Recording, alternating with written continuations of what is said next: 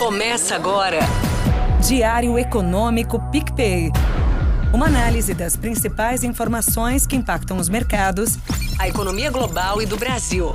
Apresentação Marco Caruso. Olá, bom dia. Hoje é terça, 19 de dezembro de 2023 e este é o seu Diário Econômico.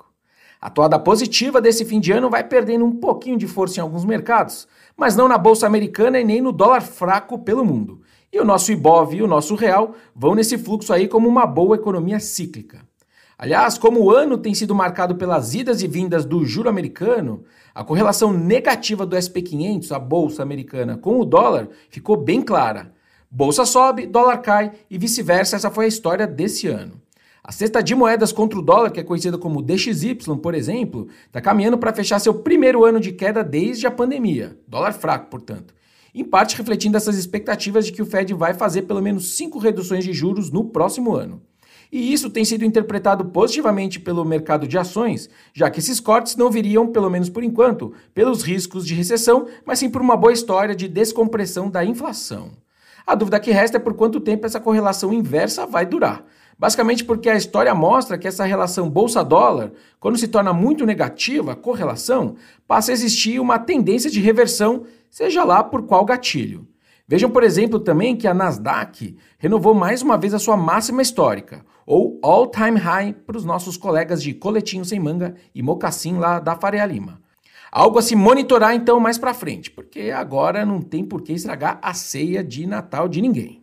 Falando de Brasil, agora que a gente pode pleitear uma cadeira na OPEP+, já que a gente está produzindo petróleo a rodo, a gente surfa, os nossos mercados surfam a recuperação do preço da commodity, que ontem, por exemplo, subiu 2%. A gente surfa via moeda e também via Petrobras. No final da semana passada, algumas empresas globais de navegação já tinham interrompido as suas viagens pelo Mar Vermelho por causa da ameaça de ataques de rebeldes do Iêmen. E ontem a British Petroleum foi a primeira petroleira a pausar todos os seus embarques por ali.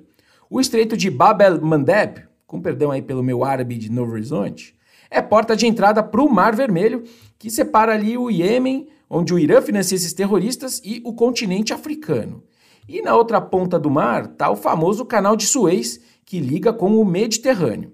A gente está falando de uma rota que lida com cerca de 10% do comércio global, 30% de todo o tráfego de navios de container e, portanto, é uma rota vital para as remessas de petróleo bruto, daí a commodity ter subido.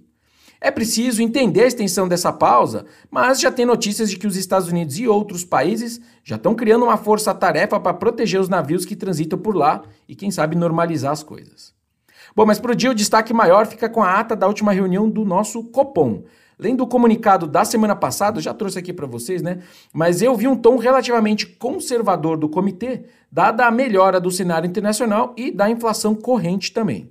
Me diz a inteligência artificial, que lê o sentimento da escrita do documento do Copom, que o BC de fato adotou um tom compatível com cortes de 50 da Selic. Mas, historicamente, essa mesma inteligência artificial também me diz duas coisas. Primeiro, que o tom da ata que sai agora tem melhor poder preditivo sobre os próximos passos do comitê. E também que até a reunião de junho, as atas tinham um linguajar sistematicamente mais brando, sinalizando menos juros do que os comunicados. Então vamos ver.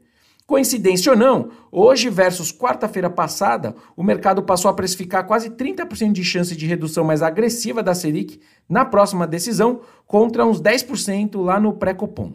Enfim, a gente vai ver daqui a pouco. Para terminar, só um pequeno comentário sobre fiscal. A OCDE divulgou um relatório em que ela examina a economia brasileira e uma das sugestões foi a redução do gasto público, seja via uma reforma administrativa, seja via desindexação do orçamento. Não são pontos considerados pelo governo, pelo menos até agora. A avaliação da OCDE é de que uma combinação de política fiscal expansionista, juros ainda altos e menor crescimento colocam a nossa dívida pública em trajetória de alta, como quase todo o cenário de economista. Com projeção deles ali de fechar a dívida PIB bruta em 80% em 2024.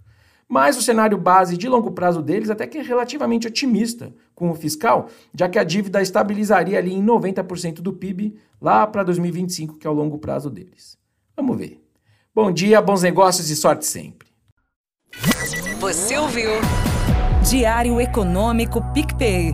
Uma análise das principais informações que impactam os mercados, a economia global e do Brasil. De segunda a sexta, às seis da manhã, no Spotify e YouTube.